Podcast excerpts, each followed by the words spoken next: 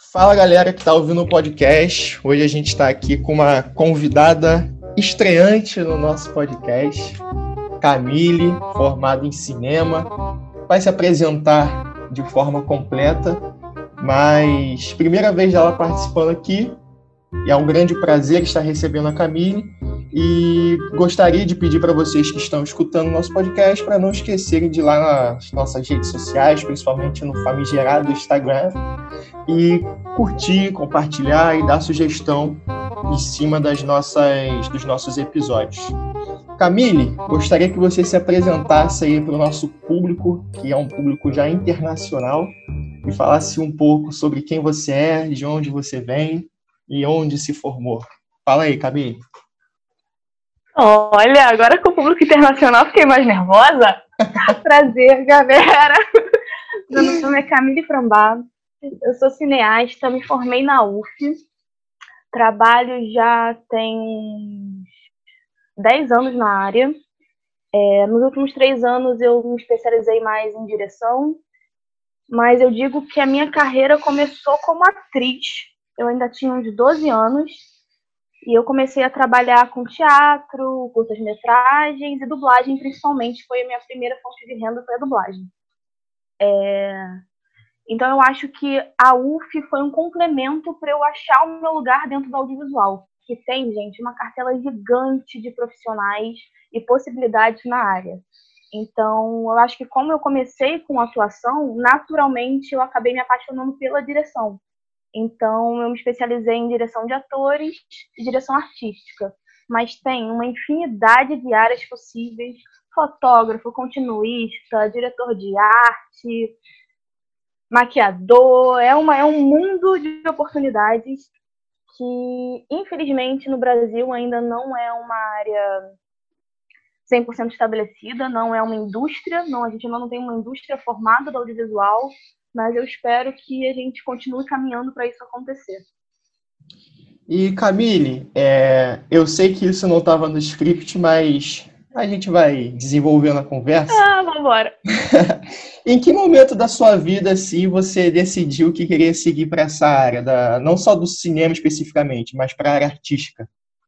Cara, é meio bizarro falar isso, porque eu acho que eu já nasci com isso mesmo, sabe?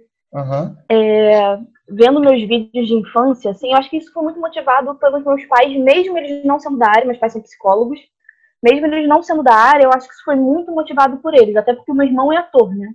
Não sei se, se a galera conhece. É, André Luiz Frambá, ele trabalha na Globo desde os 7, 7, 8 anos de idade. Então, eu acho que naturalmente isso foi incentivado pelos, pelos meus pais, mesmo eles não sabendo. Porque a minha mãe, desde que eu me entendo por gente, minha mãe tá com uma câmera na mão filmando tudo que a gente fazia. É a primeira andada, é, é aniversário, evento na escola, tudo ela tava filmando. E a gente amava, adorava aparecer pra câmera. E o meu pai, na, na juventude dele, ele foi ator de teatro. Então a gente via muitos espetáculos que ele gravou, que ele fez. Isso era tipo era apaixonante pra gente, né? Então, desde pequenininho, eu, eu e meu irmão, a gente montava pecinha em casa, a gente se fantasiava e criava historinha, sabe? Então, isso tudo era muito natural. E, bom, para quem não conhece muito do, da área, o primeiro contato é sempre com o ator, né? Então, você gosta da área, você primeiro, na sua cabeça você quer ser ator. Então, a minha cabeça era essa. Eu queria ser atriz, principalmente porque eu sou apaixonada por Disney é, eu queria, na verdade, dublar desenhos da Disney. Essa foi a minha principal, meu principal foco quando eu entrei para essa área. E aí, enfim, comecei a atuar. Na verdade, não me achava muito na, nesse lugar, no audiovisual. Eu estava sempre muito desconfortável porque eu sempre fui muito crítica. E para o ator ser crítico é ruim, porque o ator tem que se entregar na cena, sabe? Tem que viver aquilo. Vai estudar muito, é muito estudo. É, quem fala que é só talento é mentira, é muito estudo e mas só que o ator precisa se entregar. E eu nunca tive essa capacidade. Eu, eu acho muito difícil. É, e aí eu me descobri mais na, quando eu entrei para cinema, né? E, enfim, foi, foi uma fase bem complicada para mim do ensino médio, assim. Não sei quem consegue se identificar com isso, porque eu era muito CDF. Eu sempre fui muito CDF. E assim, eu disputava os primeiros lugares, eu estava no Salesiano. disputava os primeiros lugares para ficar com a bolsa lá e tal. Então, quando eu fui me for, é, quando eu fui fazer o vestibular, né? Já até esqueci, tinha esquecido o nome do vestibular. Fui fazer o vestibular, os professores ficavam falando para eu não fazer artes cênicas no cinema, para eu ir para um direito, para uma medicina, para uma parada que eu teria nota para entrar, sabe? Só que, cara, nunca foi a minha paixão, sabe? Eu não me via fazendo nada além de audiovisual. Porque eu não sabia que era audiovisual, né? Uhum. Pra mim, além de tipo, atuação, arte, qualquer coisa envolvida nisso. E aí, na minha cabeça, eu queria entrar para artes cênicas, só que com, com essa pressão, né, dos meus pais nunca, tá? Os meus pais sempre me incentivaram muito a fazer o que eu gosto de fazer. Nesse ponto, eu amo muito, agradeço muito os pais que eu tenho. É, graças a isso, eu sou totalmente realizada no que eu faço hoje em dia. É, mas aí eu cheguei a pensar em fazer odontologia, arquitetura, outras coisas que eu falei, cara, não, realmente eu não vou fazer isso porque, caraca, eu vou morrer de fome, sabe? Arte no Brasil é muito desvalorizada. E é. Só que, cara, se você faz o que você ama, você encontra espaço, sabe? Você encontra, encontra mercado, você encontra uma brecha para fazer o que você ama. Se você fizer bem feito, fizer com amor, vai dar certo. E aí eu decidi, então, não fazer artes cênicas, porque eu já tinha DRT, já trabalhava como atriz. Aí eu falei, então vou fazer cinema, já que eu moro em Niterói e teria cinema na UF, né, que ficaria em Niterói mesmo. Aí eu consegui entrar para a UF. E assim, é, você contou uma história que eu acho que engloba a realidade de muitos alunos que a gente tem lá no colégio. Eu mesmo vivi isso, não para voltado para arte, mas eu escolhi ser professor. Então você deve imaginar que também não é uma coisa que a gente tem aquele apelo de, da, da maioria das pessoas. Eu cheguei a fazer seis meses de nutrição, para você ter ideia achando que se eu virasse Caramba. professor de história eu morreria de fome. Mas eu acho que realmente essa questão, apesar da desvalorização existir tanto para sua área quanto para a minha, eu acho que o você se sentir contemplado por aquilo que você faz é uma é um gás a mais, né? Uma coisa que dá um diferencial na hora de você ser um profissional bom ou um profissional acomodado. E aí a gente fala isso com a galera lá na escola, tem gente que, que acha que é zoeira, que tem que ser advogado e médico independente do, do desejo, da vontade. Não é assim, né? A sua história é basicamente isso, é, dentro dessa lógica, de você era estava ali na, nas melhores nas melhores notas e resolveu fazer cinema pelo por aquilo que você acreditava e gostava e gosta ainda Exatamente. né ainda exerce e também e também é uma coisa que a gente precisa falar é que é nunca tarde para você fazer o que você ama, sabe? Porque eu também acho muita é muita pressão para um adolescente, para um jovem em formação escolher o que ele quer fazer pro resto da Sim, vida, sabe? Com certeza. Eu acho muito cedo. É porque eu tinha muito, muita certeza, muita segurança do que eu amava fazer, até porque eu já fazia desde a minha infância, né?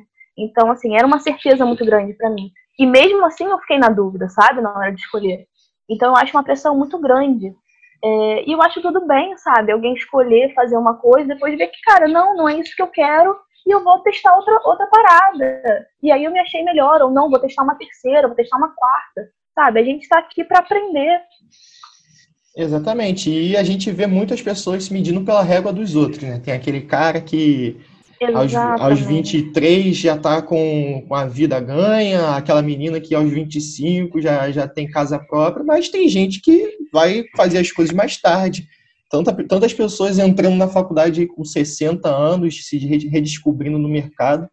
Eu mesmo me formei Exatamente. em história ao lado de, uma, de um cara que era engenheiro.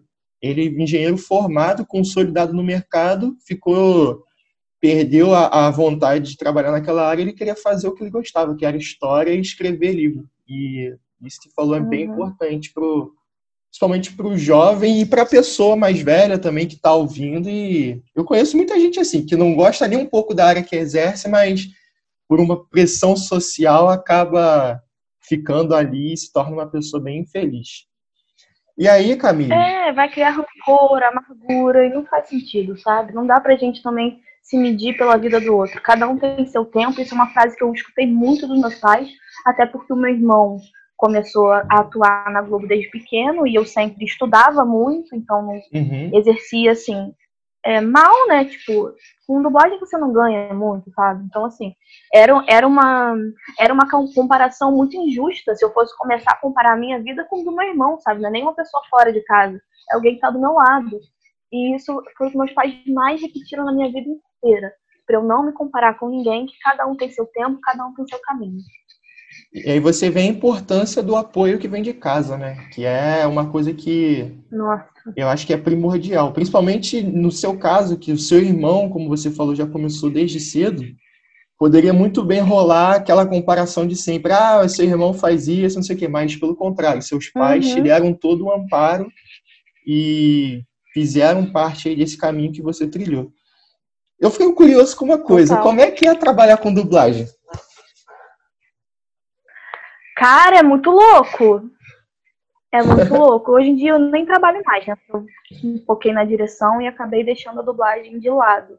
Mas é muito louco porque no audiovisual você consegue estudar o personagem, você trabalha em cima do roteiro, enfim, você compõe tudo o que você vai fazer. Na dublagem, você chega sem saber o que você vai dublar. Você chega lá, você só sabe que você vai dublar, sei lá, uma criança, o um personagem tal. Mas você não sabe o texto que você vai falar, não tem como você se preparar. Então você chega na sala de dublagem, você olha para o roteiro, dá uma lida rápida, eles passam o vídeo uma vez, você viu ali é, o que, que você vai dublar, o time code, né, onde você entra, qual o seu loop, onde você sai. O loop é o tempo que você vai dublar, né, dividido em, em uhum. tempinhos, a gente chama de loop. Aí você deu uma olhada, viu o texto, pronto, na segunda passada você já tem que estar tá falando em cima do, do vídeo. Tipo, é muito louco, gente, é muito louco.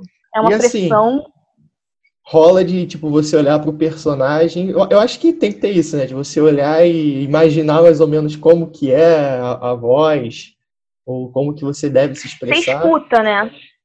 É, normalmente você escuta a voz no idioma original. Ah. Então já dá para pegar um pouco da intenção, do que que, do que, que o Por isso que o dublador tem que ser ator, tá? É, eu acho que isso é, isso é obrigatório, não sei se todo o estúdio de dublagem cumpre, mas a, é, dublador precisa ter DRT. Porque é uma, é uma atuação muito mais difícil, eu costumo dizer, tá? Porque você precisa entregar todo o tom, toda a intenção na voz. E quando você não tem o vídeo para passar, porque a, o corpo fala muito, né? Então, passar a emoção inteira só na voz, para mim é muito difícil. A maior, eu falo que a maior escola de atuação que eu tive foi o tempo que eu dublava, o tempo que eu estudava, né, que eu fiz bastante curso e dublava. Entendi. Realmente é, eu acho que deve ser uma escola de formação assim muito importante. Eu, eu sempre fico viajando, né, vendo vendo filme dublado, porque essa semana eu estava até vendo aquele novo do, do Wagner Moura, que lançou no Netflix. E aí eu ficava meio bolado, uhum. porque assim, na dublagem nunca é a voz do, do Wagner Moura. Ele, a voz dele é na, na original. E aí, assim, realmente faz, faz, faz sentido de. Porque existem pessoas que são profissionais dessa área, né? E aí atuam exatamente nisso. Uhum. E aí, Camille, vamos passar agora. É, pra... é pra gente é esquisito, né? É. A gente escuta a voz do ator que a gente conhece não é a voz dele. É, você fica com uma, meio que uma expectativa, né? Tipo, agora o Wagner Moura vai falar, mas não, é uma outra voz. É tipo o cara que dubla o Brad Pitt. Aí fica. mas. Assim, eu vi, eu ouvi na sua, na sua fala que tem um ponto importante na sua, na sua formação, que é a UF, né? Assim como na minha, a gente compartilha desse, dessa instituição.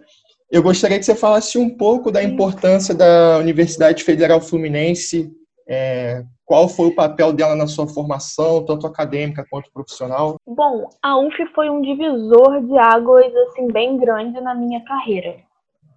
É, eu costumo dizer que ela não foi a, a minha única formação, porque eu me profissionalizei antes como assistente de direção, antes de entrar na UF. Eu fiz uhum. um, uma escola chamada ICTV.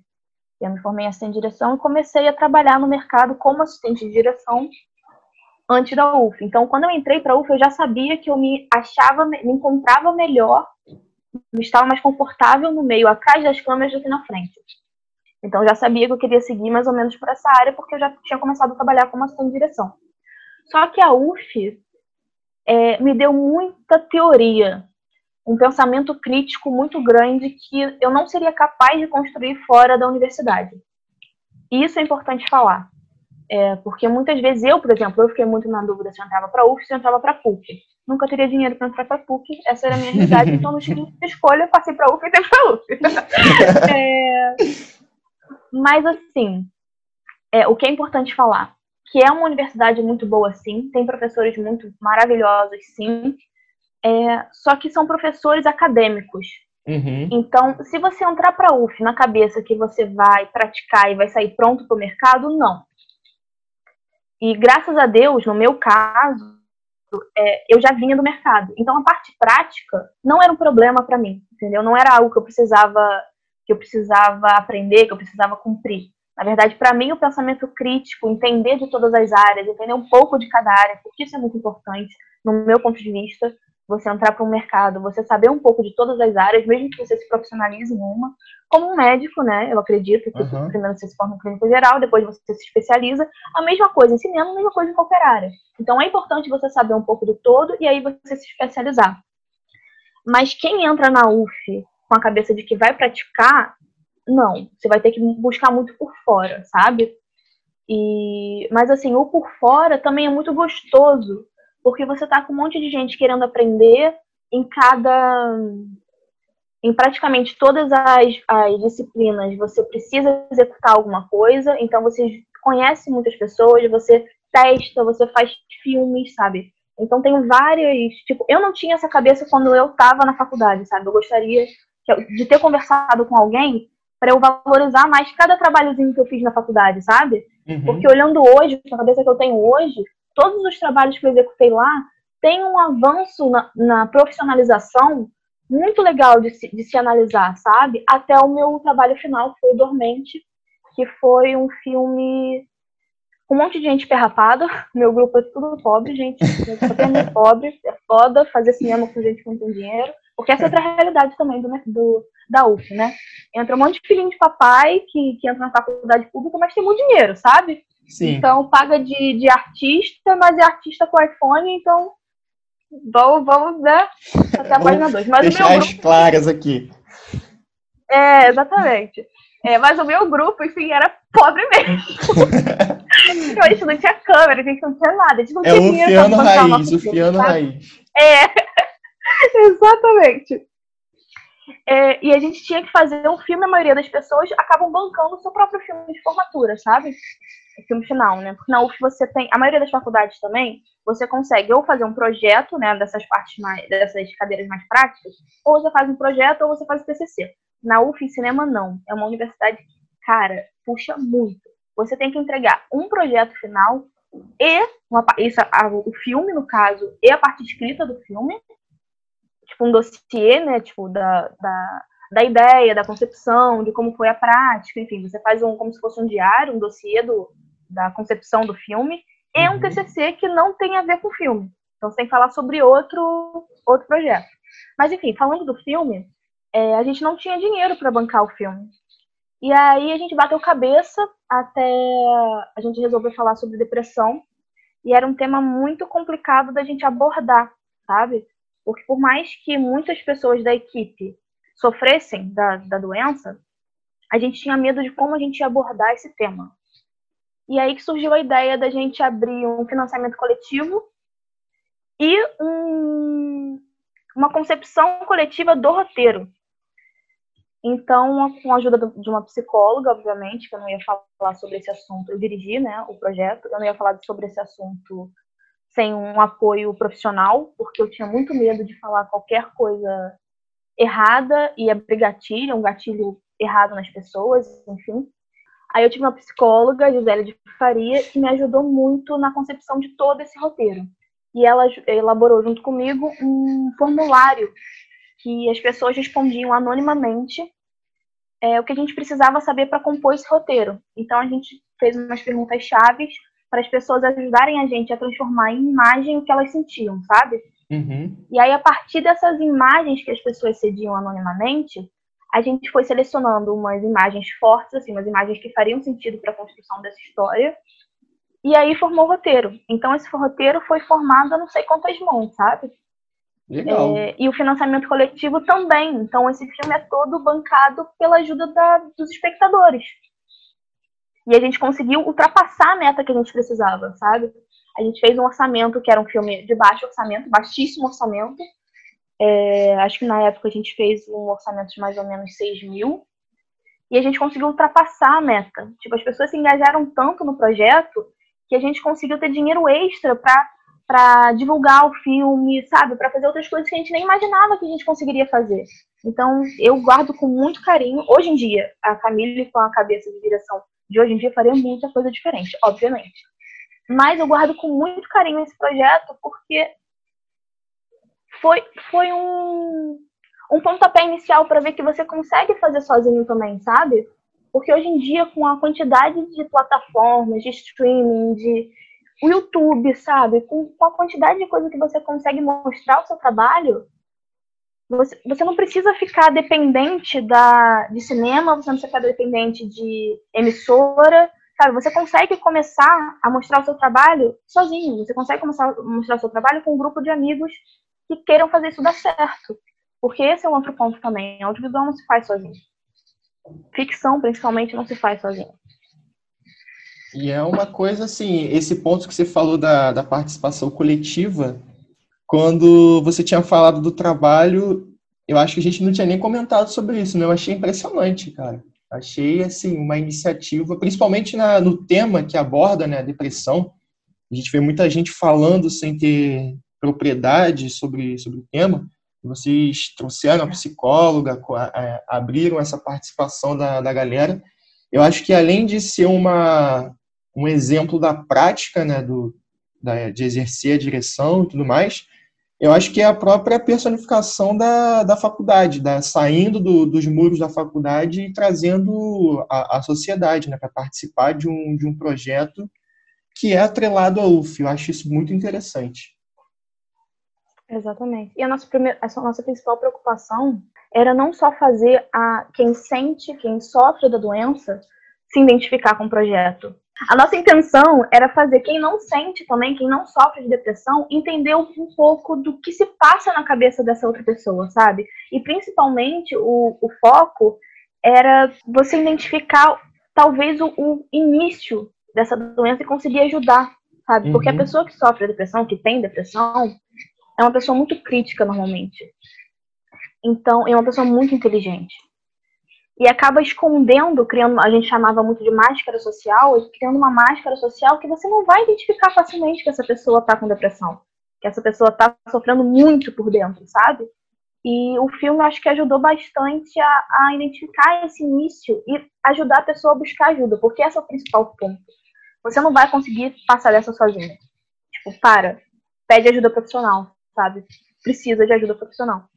É, e, e é assim gente... que o filme finaliza, né? Dando spoiler.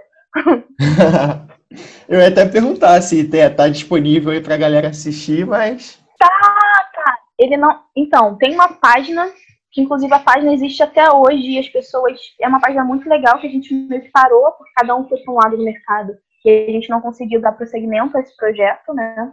Mas a página ainda existe no Facebook, é Curta Dormente. Só pesquisar lá, bota Curta Dormente. E a gente abriu no YouTube de novo também. Ah, legal. Então tem no YouTube também, é só botar curta dormente. No Facebook é bem interessante para quem quer trabalhar com essa área de cinema, audiovisual e tal, porque na página do Facebook a gente bota making off, tem bastidores, como a gente ah, gravou, tem fotos, tem é, umas fotos do da animação 3D, das composições 3D, porque isso é uma parada muito legal também, que a UF precisa se modernizar, né? Precisa, uhum. às vezes, mudar alguma, um pouco das concepções do mercado. Porque, por exemplo, na UF você não pode se formar como roteirista, eu, eu acho que ainda não pode, e nem como motion designer. Não sei como a gente traduziria isso, mas enfim, é quem faz esses efeitos visuais, tá? Uhum. No filme, essa, essa finalização. E no nosso na roteirista a gente não conseguiu brigar por isso. A menina que fez o roteiro, ela teve que assumir a direção de arte também para conseguir se formar, porque para eles a pessoa precisa estar no set, sabe, para viver essa experiência. É, e o menino que, fa que fazia a composição, o motion, ele não é aquela pessoa muito introvertida, sabe? Ele não conseguiria assumir nenhuma outra função em sete. E aí a gente teve que brigar com a, com a universidade mesmo, abrir um, um diálogo para mostrar que as composições dele eram super importantes para a narrativa do filme. E aí a gente acordou com a universidade que ele estaria em sete. Então, em todas as partes que tinha, que a gente gravaria a parte do vídeo, que ele precisaria mexer na, na pós, ele estava em sete. Ele estava falando para a gente como era melhor fazer, é, como a gente podia fazer, como não podia, como ajudaria ele. Então, assim, foi uma primeira experiência muito potente, sabe? Eu, no mercado, nunca trabalhei com uma dificuldade tão grande quanto esse filme de formatura. Isso é importante, né? Citar a questão da, da modernização, de não só da, de equipamento, mas principalmente de, de metodologia. Eu acho que isso é uma coisa que as universidades precisam pensar não só na área de cinema, mas em, em suas principais faculdades, faculdade de educação. É, o mercado, o mercado está em constante evolução, né? Em constante mudança. Então, Sim. a gente precisa mudar também a forma que a gente forma esses profissionais, né? a forma que forma. Enfim. E aí, aproveitando essa questão da, da modernização, eu queria que você falasse um pouco sobre aquele assunto que a gente estava discutindo, que são as essas novas plataformas. O YouTube já não é tão novo, mas mesmo assim ele vem se aprimorando. Agora tem uhum. aquele aquela YouTube série, sei lá, alguma coisa do tipo. É, a própria Netflix. É o próprio TikTok, né? Exatamente, exatamente. Eu queria que você falasse um pouco sobre essas novas plataformas e as possibilidades que elas abrem para quem é do, do, da área. É, a gente falou um pouco no, no meio, né? Mas é, eu acho que é isso. Você não precisa mais depender de grandes produções, de grandes produtoras, de grandes é, distribuidoras, que era antigamente a realidade do mercado, né? Não é que você vai. É muito difícil, gente, também. Vamos mudar a cabeça que é. Hoje em dia é muito difícil você ficar rico com o YouTube. Já passou essa fase. Você é, conseguir estabilizar a sua carreira com Instagram, YouTube, é bem complicado, porque já saturou o mercado, sabe? Já mudou.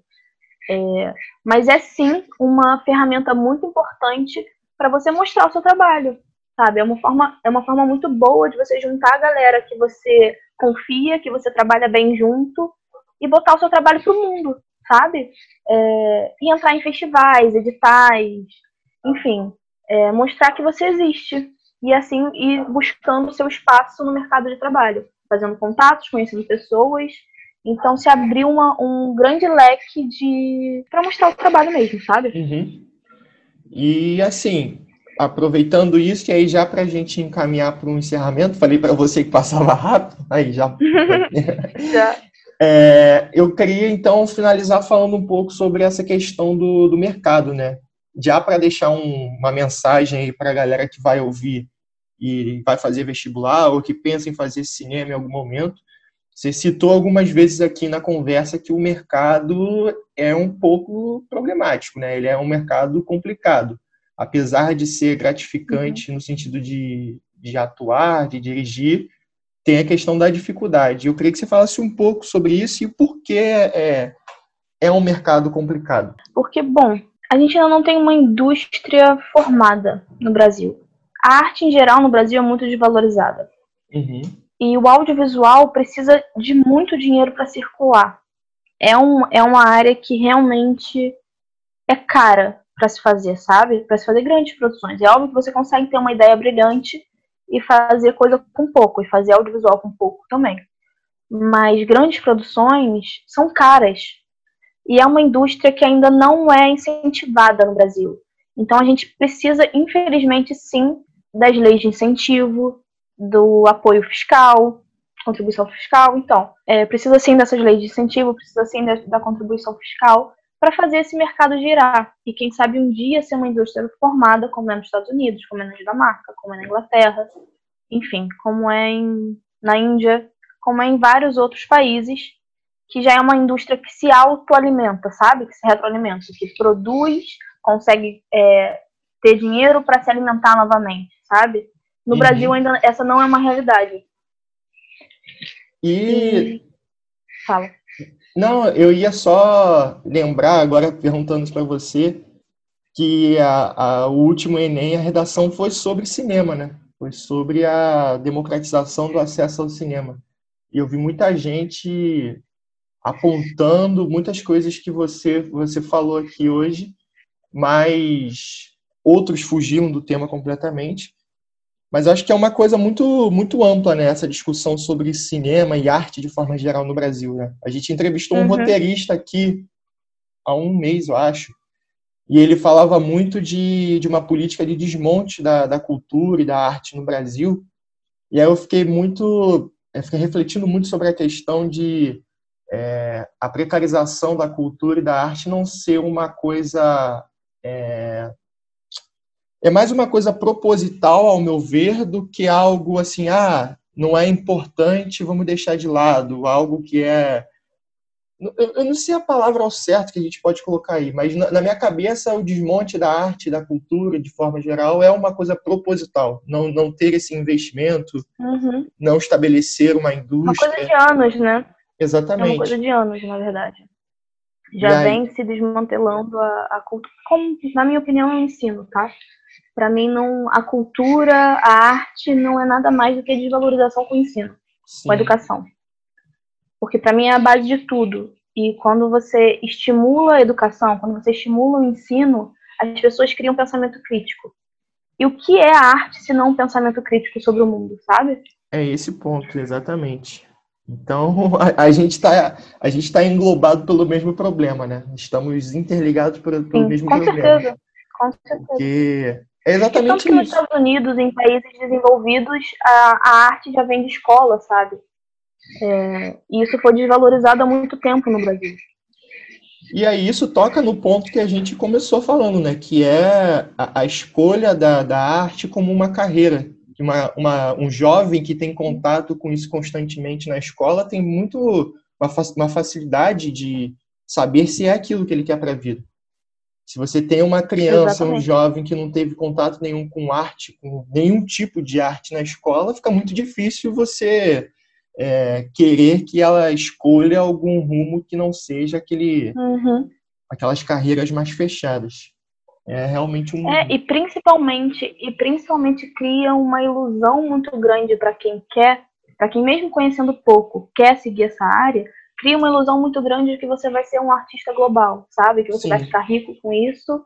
E não, gente, é um, é um caminho muito grande até você chegar lá, sabe? Ficar rico com arte, principalmente no Brasil, é o final do, da escada. Você tem que subir degrau a degrau e valorizar cada degrau que você sobe.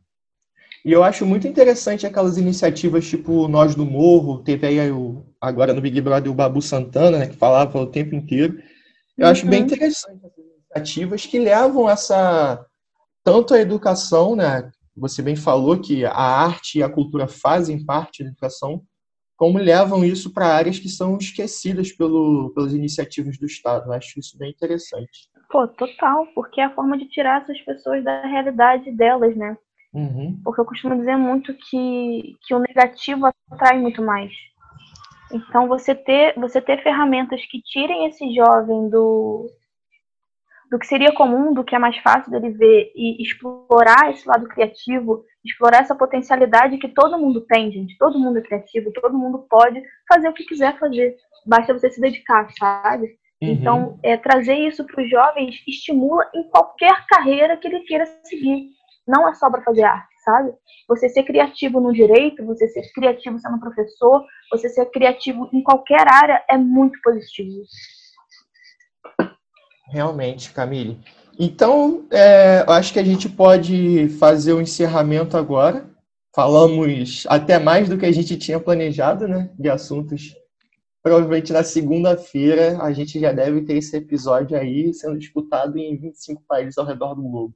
Tô zoando, mas tem gente de fora. Ai, meu Deus. É. tá bom, aí você me fala, que eu já tá? ajudo a divulgar.